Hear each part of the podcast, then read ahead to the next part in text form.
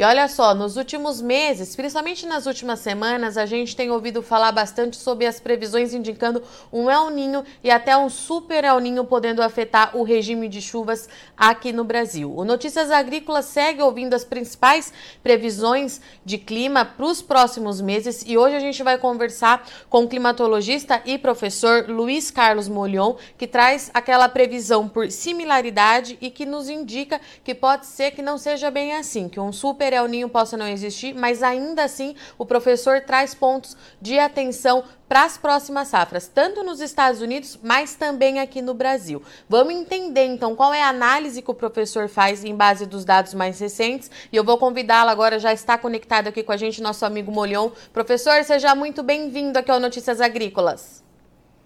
Ah, boa tarde, Virgínia, boa tarde, nossos telespectadores. É, realmente, Virgínia, conforme uh, os telespectadores podem ver aí, nesse gráfico, que é a previsão oficial do ENOS, é o Ninho Oscilação Sul, e vale esclarecer que é o Ninho, águas quentes, e Laninha, águas frias, é o fenômeno oceânico. E quando a atmosfera se acopla a essa mudança de temperatura de água, nós temos variações no campo da pressão atmosférica em cima do Oceano Pacífico a chamada OS, Oscilação Sul, porque ela se processa primeiramente no hemisfério sul. É uma variação no campo da pressão. E é essa variação do campo da pressão que afeta a distribuição das nossas chuvas. Em geral, 65% das vezes ocorre com um El Ninho forte, secas no norte e nordeste e excesso de chuva no sul e sudeste, e com um laninha forte, onde há o acoplamento da atmosfera, uh, ocorre o contrário, com excesso de chuva no norte e nordeste e secas no sul e sudeste. Esse gráfico, feito então pelo Climate Prediction Center, o Centro de Previsão Climática da NOAA, nos Estados Unidos, ele mostra as barrinhas vermelhas, que é a probabilidade de se ter águas acima de meio grau. Meio grau não seria um El Ninho forte, seria um El Ninho fraco. Probabilidades altas a partir do segundo semestre, com 93, 94% de chance que ocorra águas meio grau acima do normal. Mas se os telespectadores olharem as barrinhas laranja é aqui seria a probabilidade de ocorrência de temperaturas superiores, temperaturas do mar, superiores a um grau e meio acima da média. Esse seria um super El Ninho, e dá para ver que a probabilidade em outubro, novembro dezembro é 53%, e a probabilidade no mês seguinte, no trimestre seguinte, na média do trimestre seguinte, novembro, dezembro janeiro, é 54%. Ora, 54%, 53% é a mesma coisa que 50%. E 50% é como você jogar uma moeda e dizer, e dizer se der cara, dá um laninha forte. Se der coroa, não dá um laninha, um, um elninho, desculpa. Se der cara, dá um elninho forte. Se der coroa, não dá um elninho forte. Então, essa probabilidade, ela é tirada de uma maneira que se pode ver no próximo slide a previsão do Enos a partir de abril de 2023, onde foram usados 17 modelos dinâmicos, que são modelos de clima, que resolvem as equações do movimento da atmosfera e do oceano, e sete modelos estatísticos, que são apenas pura e simplesmente probabilidade estatística.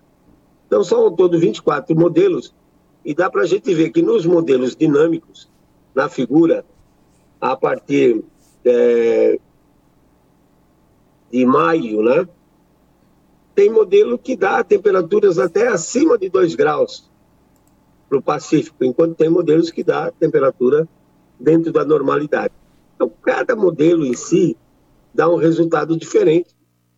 E o que o Centro de Previsão Climática faz é fazer uma média dessas previsões e colocar nessa curva azul mais grossa, em que aparece consenso do CPC. Ou seja, a previsão não é confiável em função dos fatos dos modelos não convergirem, não irem praticamente na mesma direção de um super El Niño. Eu acho que, em particular, o que vai ocorrer é, na realidade, um ligeiro aquecimento do Pacífico, só o oceano, mas sem o acoplamento da atmosfera.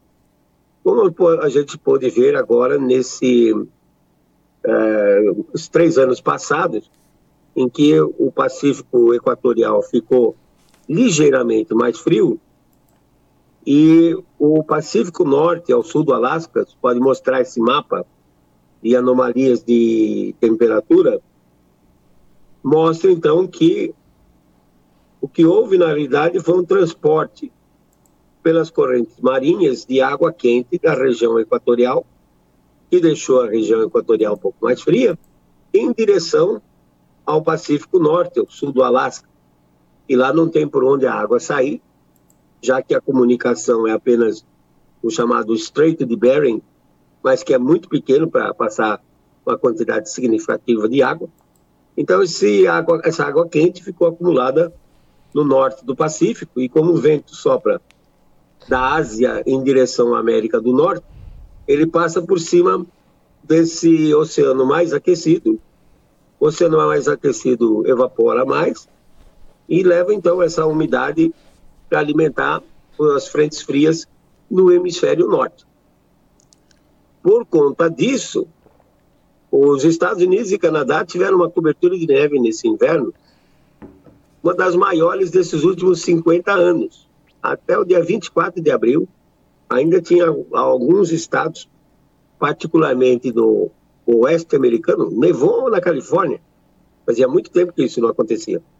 É, os estados oeste do, dos Estados Unidos, e no caso do Corn Belt, os estados a oeste, como Iowa, Nebraska, Dakota do Sul, Kansas, ficaram com uma cobertura de neve bastante extensa. Você tem uma ideia? Nebraska ficou com 254% a mais de cobertura de nuvem, de cobertura de nuvem, cobertura de neve durante esse período. O que acontece é que para descongelar o solo tem que derreter primeiro a neve. E neve, ela parece branca porque ela é altamente refletora. Ela reflete 95% da radiação solar que incide sobre ela e absorve apenas 5% da radiação, leva mais tempo para derreter a neve, consequentemente, leva mais tempo para descongelar o solo para se poder colocar a semente. Nesse caso, como alguns estados vão plantar fora da janela, que foi no dia 31 de maio, existe uma grande chance de que quando chegar em setembro, final de setembro, início de outubro, antes de completar o ciclo da planta, antes de estar maduro para a colheita, venham ocorrer geadas fortes e nevascas e com isso afetar a produtividade não só dos Estados Unidos, mas também da Europa e da China. Estou prevendo que, embora o USDA, o Departamento de Agricultura, tenha dito num relatório publicado agora no 12 de dia 12 de maio, que vai estar tá tudo bem, que vai produzir mais do que a demanda, eu não creio nisso. Eu acho que os Estados Unidos vai passar por um verão seco agora de junho a agosto.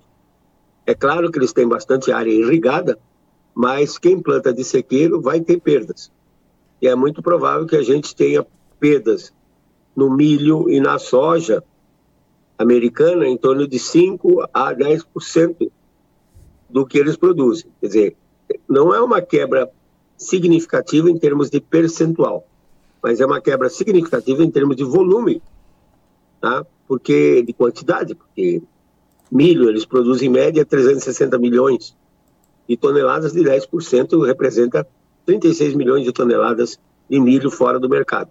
A China, o segundo maior produtor de milho, também deve passar por essas problemáticas do clima e deve também apresentar é, quebras, embora pequenas, mas a China já consome tudo que ela produz, então ela vai ter que importar mais se ela tiver uma, uma quebra ainda que pequena. Agora, no hemisfério sul, as regiões mais afetadas são o sul do Brasil e a Argentina. Nesse caso, a Argentina, neste ano, para completar, a, digamos assim, a, a desgraça climática, né?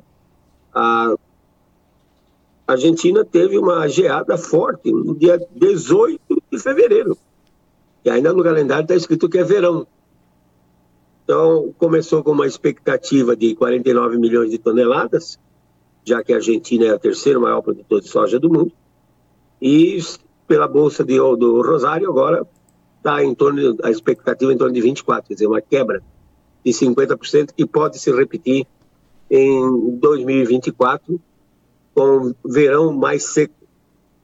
Atraso na chuva, como foi esse ano, e, consequentemente, um plantio tardio, com pouca chuva e com probabilidade de se ter geadas já antecipadas em fevereiro ou início de março, quando a planta ainda não está pronta para ser colhida, quer dizer, quando não dá ainda para fazer a colheita. No caso do Brasil, então a gente espera um inverno agora, esse inverno, já estamos entrando nele, oficialmente vai ser no dia 21 de junho, mas a gente já tem notado que as frentes frias que estão entrando, as massas de ar polar, têm mantido a temperatura ah, um pouco mais baixa. Eu tenho, ah, na minha previsão, nós podemos ter uma geada bastante forte agora no mês de junho, né? Nessa semana do 16 ao 20 de junho, pode ter uma geada forte, com uma massa de ar polar bastante é, forte, bastante poderosa. De, de 15 a 20 de julho, podemos ter uma geada moderada. No final de agosto, também outra geada moderada, entre 25 e 31 de agosto.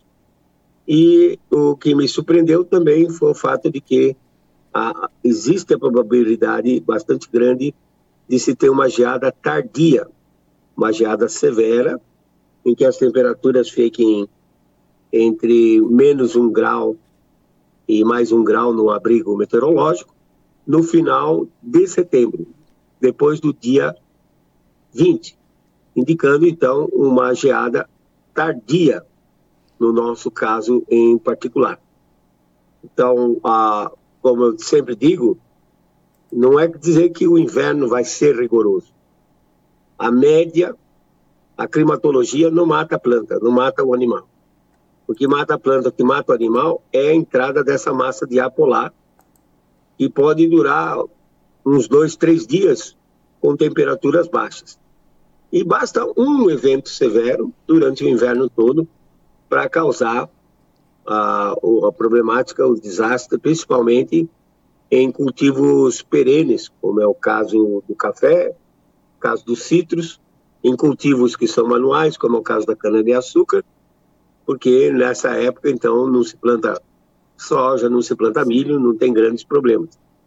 Mas é basta um evento forte como acho que pode ocorrer esse, entre o dia 15 e o dia 20 de junho agora, e para, um, então, interferir na produtividade uh, desses cultivos que são mais perenes, Virginia. Professor, vamos por partes então. Naquele primeiro slide que nós mostramos, o senhor falou da questão de 50%, né? Que pode ser pelo sim e pelo não. Isso ainda pode mudar nos próximos meses? A gente pode ter a confirmação de um El Ninho? Pode, a gente vai continuar monitorando, né? Tá. É claro que o oceano, ele muda muito lentamente, mas eventualmente pode acontecer. O que, nós, o que eu estou vendo na atmosfera não está tendo resposta desse ligeiro aquecimento que está ocorrendo na região do Ninho 3 e na região que os americanos monitoram e fazem a previsão, que é o 3.4, né, que vai entre 150 oeste e 160 leste de, de longitude, né? nesse pedacinho no Pacífico Central que eles monitoram, eu não estou vendo condições atmosféricas. E a gente olha uma outra variável chamada radiação de onda longa emitida para o espaço exterior. E isso é monitorado por satélite, que é a radiação infravermelha que escapa para o espaço exterior. E quando se tem um, um El Ninho, ou se tem um precursor de El Ninho, essa característica ela é muito clara e acontece que diminui a perda de onda longa ou de radiação infravermelha na região do Pacífico Central e aumenta a perda lá próximo da, da Austrália, Indonésia, no Pacífico Oeste. E nós não estamos vendo essa configuração aparecer. Se essa configuração não aparecer, não vamos ter El Ninho. Vamos ter águas talvez ligeiramente aquecidas, pouquinho acima de meio grau, e não vamos ter a atmosfera se acoplando, mudando o campo de pressão atmosférica, que é o campo de pressão que interfere na nossa chuva, Virgínia. E se essa configuração aparecer e a gente confirmar um El Ninho, a gente já consegue é, entender com qual intensidade, é, professor?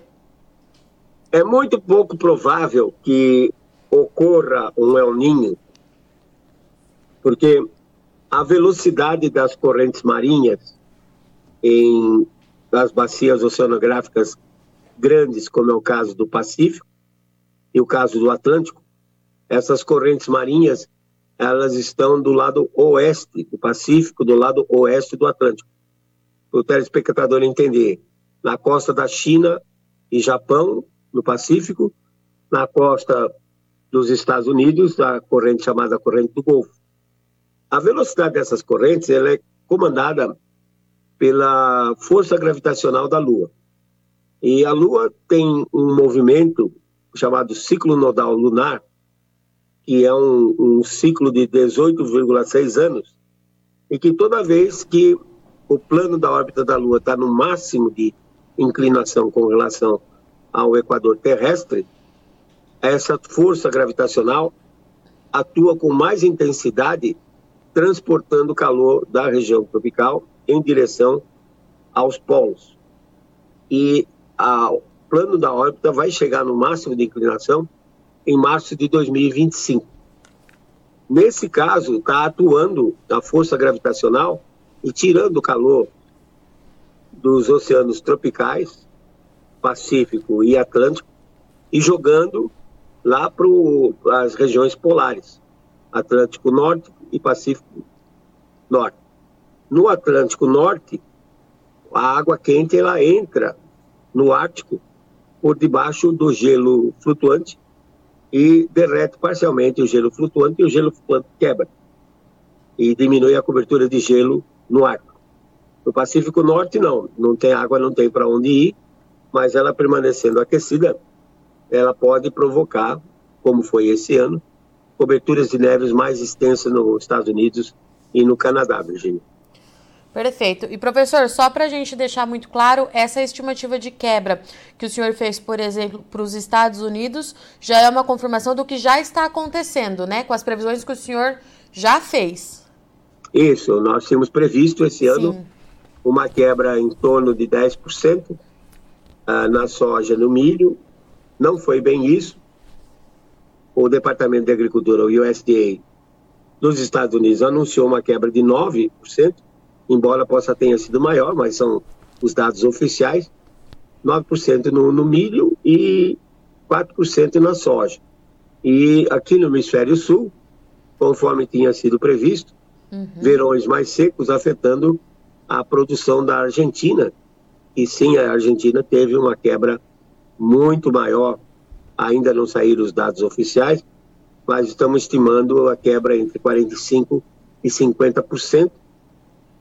no, no país que é o terceiro maior produtor de soja do mundo, Virgínia. Sim. Professor, falando um pouquinho então agora em Brasil para o próximo verão. Quando o senhor fala ali região sul, é, contemplando os três estados ou Rio Grande do Sul, mais uma vez, pode ser o mais afetado? Na realidade, é afetado pela passagem das frentes frias, né? Tá. Então, isso pega do Rio Grande do Sul até o sul de Minas. Uhum. Esse que é o problema. Então, toda essa parte que está ao sul dessas serras mineiras, né? E é a, a nascente dos grandes rios. Você tem rios é, correndo para a região equatorial, como o Rio São Francisco, Araguaia, Tocantins, que nasce nessa serra. A serra é um divisor de águas.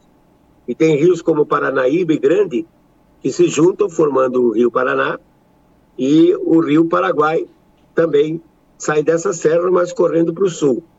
Então, essa serra, de uma certa forma, ela é um limitante no que se refere ao transporte de umidade e em geral, muitas vezes no verão, há uma tendência das frentes frias permanecerem mais ou menos estacionárias aí, o que in, inapropriadamente foi chamado de zona de convergência uhum. do Atlântico Sul, que não tem nada a ver com o Atlântico, tem a ver com o continente e com essa topografia de serras altas, chegando, no caso do Pico da Bandeira, a mais de 2.700 metros de altitude, uma formidável barreira para os movimentos atmosféricos. Então, essa região, dessas serras até o sul do país, são as regiões mais afetadas. É claro que o Paraguai também é afetado, o Uruguai também é afetado e a Argentina, o norte da Argentina, a região produtora de soja também é afetada. Então, quando eu digo que vai afetar as regiões fora dos trópicos, na realidade, no Brasil, nós estamos estendendo do Rio Grande do Sul até o sul de Minas Gerais, Virginia. E vamos falar então para a gente encerrar, professor, a explicação do senhor sobre o inverno. O senhor deu duas datas, uma data importante que já é aí nas próximas semanas, 16 a 20 de junho, a gente pode ter uma geada forte. Essa geada também pode subir ali até o sul de Minas de novo, professor?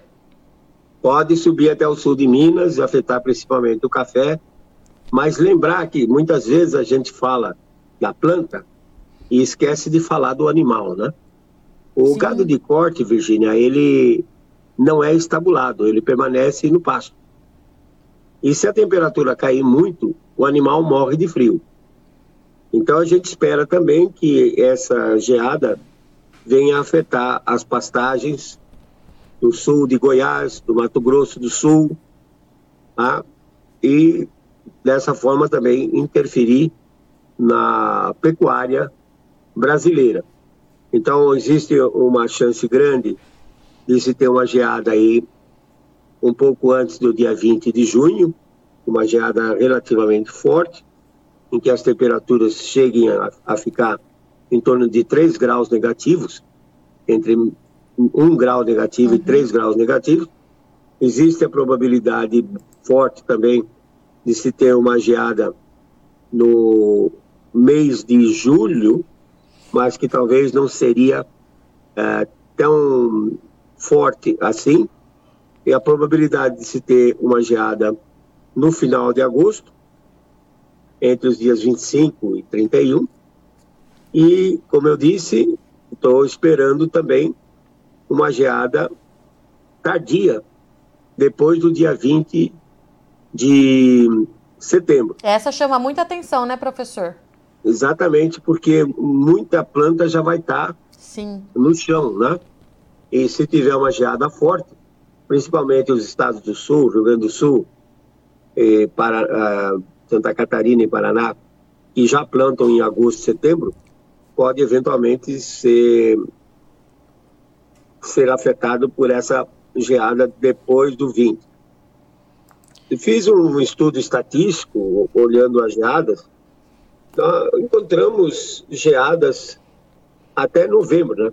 Até novembro pode ocorrer. Acho que não é o caso desse ano. Acho que em setembro existe uma possibilidade de ocorrer uma geada severa, que a temperatura fique entre um grau positivo e um grau negativo, aí depois do dia 20, entre o dia 20 e o 25 de setembro. Essa seria preocupante, mas de maneira geral, Virgínia, as temperaturas devem ficar baixas. Mesmo depois de terminado o inverno, até provavelmente início de verão, devem, as temperaturas devem ficar mais baixas do que o normal. Quando a temperatura fica mais baixa do que o normal, as plantas pisam no freio, elas desaceleram. Uhum. Elas ficam mais na, na parte vegetativa, esperando a oportunidade para reproduzir. No caso em particular da cana-de-açúcar, se estiver nublado, pode acontecer da cana-de-açúcar colocar flores, né? Pendoar, e no momento que ela pendoa, ela já vai consumindo a sacarose que ela acumulou. Então, temperaturas mais baixas tendem a esticar o ciclo. Uma soja de 120 dias pode virar uma soja de 135, 140 dias. O pessoal pode reclamar de que na próxima safra do café uh, tenha que colher mais tarde, porque a planta reage dessa forma quando a temperatura está mais baixa, ela permanece mais no estado vegetativo e não parte para a reprodução. Uh, flores, frutos na sequência, né? Então ela, digamos assim, ela desacelera, ela retarda o crescimento, alongando o seu ciclo. Virginia. Professor, o senhor falou do inverno, falou é, o que pode acontecer em janeiro e fevereiro, mas e o início da estação chuvosa? A gente pode ter alguma alteração? Ah, Para o sul e sudeste, muito provavelmente, outubro vai ser chuvas abaixo do normal. E então teríamos novembro iniciando praticamente as chuvas uhum. e aí um dezembro chuvoso. E a tendência de se ter um verão mais seco janeiro e fevereiro. E aí corta a partir de janeiro. Não, diminuiria. Diminui, né? teria, né? Teria, é, teria um veranico e vai estar ligado à, à intensidade do inverno americano, né? Uhum. Quando o inverno nos Estados Unidos é bastante intenso, ou seja, não é que seja intenso, é que as frentes frias passem o país todo, passem o Caribe e cheguem até a costa norte da América do Sul, quando isso ocorre, há uma tendência de se ter um, um veranico um pouco mais forte.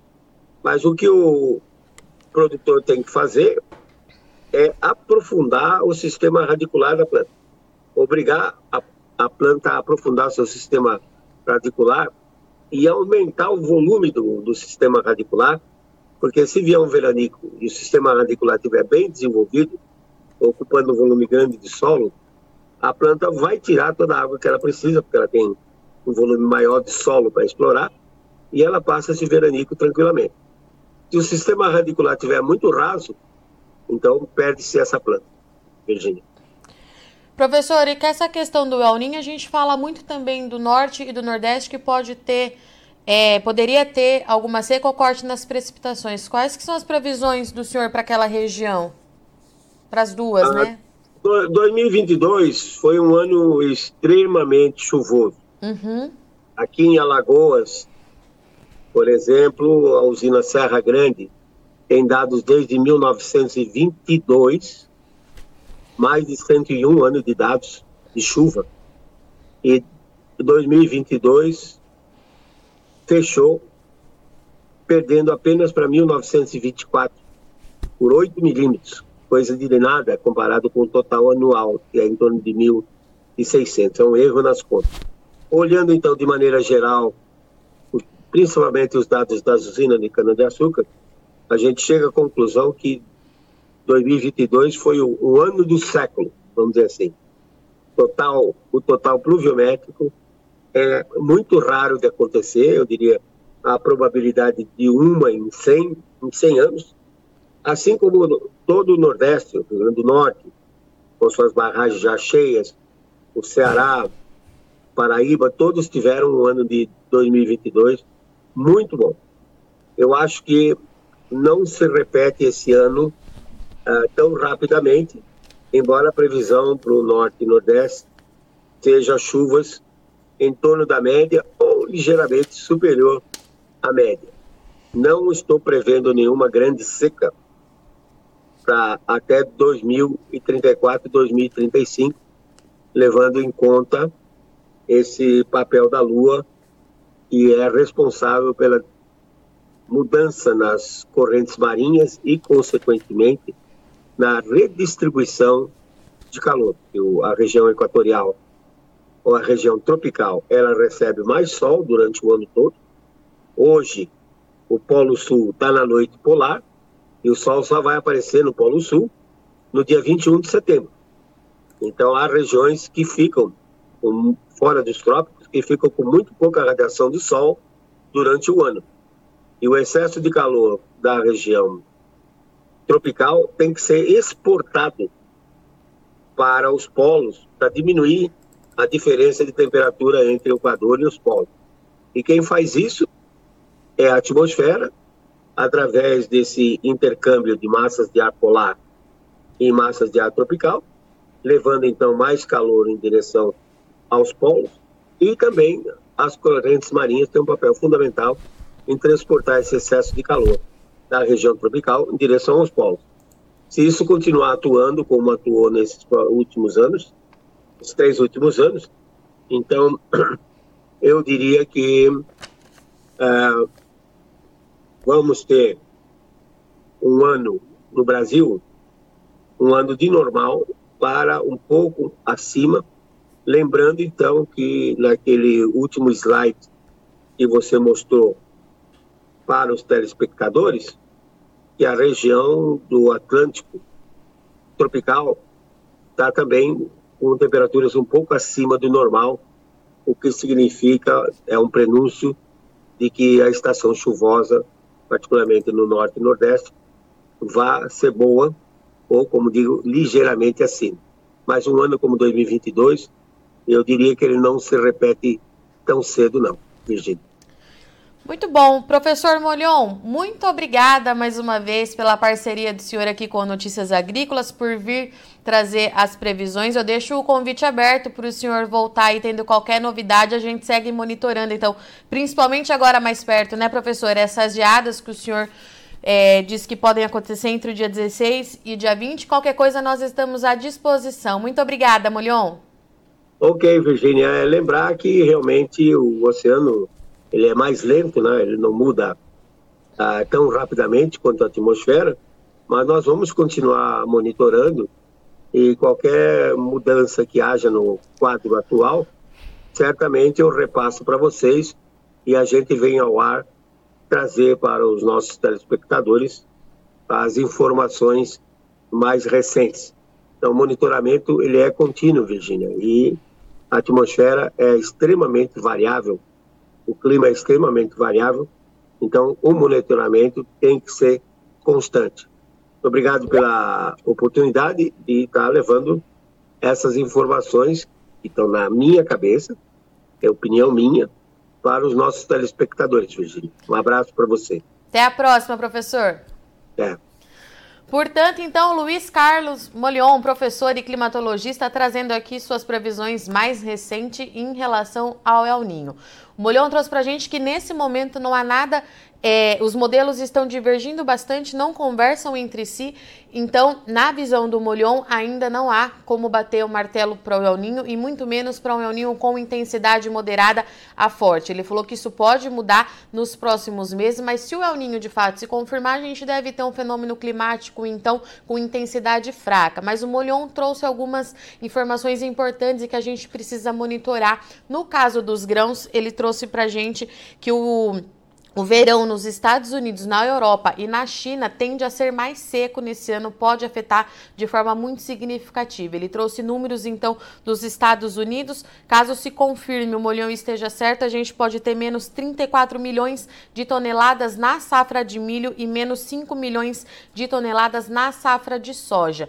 Então, repetindo, um verão mais seco para esse ciclo agora. No hemisfério norte, isso atinge então Estados Unidos, Europa e China. Precisamos precisamos continuar acompanhando de perto. O Mulion trouxe aqui que essas previsões elas são contínuas, são constantes e qualquer novidade ele traz aqui para gente. No Brasil, É, ele trouxe para a gente que no Brasil, hemisfério sul, podemos ter início de estação chuvosa dentro do que é esperado, um outubro ali com chuva abaixo da média no sul e no sudeste, mas em dezembro a chuva se reestabelece, chove bem em todas as regiões, mas a partir de janeiro e fevereiro, do Rio Grande do Sul até o sul de Minas Gerais, a gente pode ter aí volumes abaixo da média. De acordo com o Molhão, então, de novo, toda essa região pode sentir os impactos de chuva abaixo da média no verão de 2024. Essas previsões são válidas, então, nesse momento para janeiro e fevereiro. Informação importante que o Molhão trouxe para a gente também para o norte e para o nordeste. A gente tem falado com muita atenção para essas regiões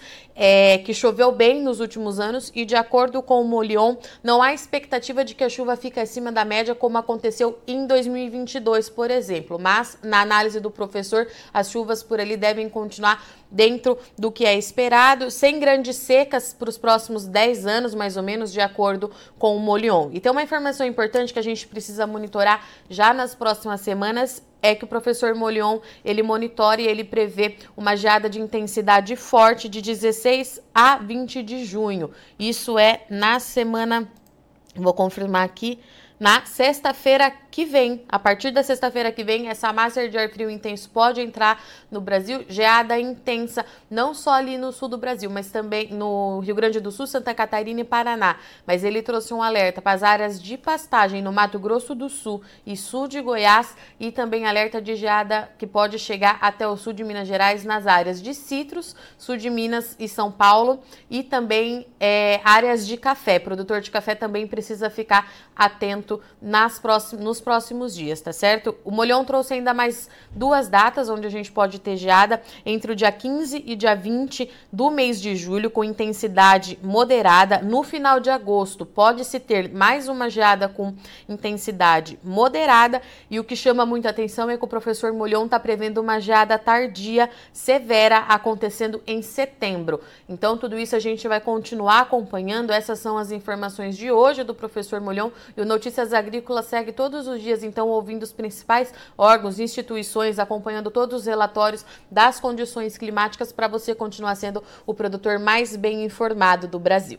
Bom, eu sou Virginia Alves, eu agradeço muito sua audiência e companhia, mas não sai daí que já já a gente está de volta.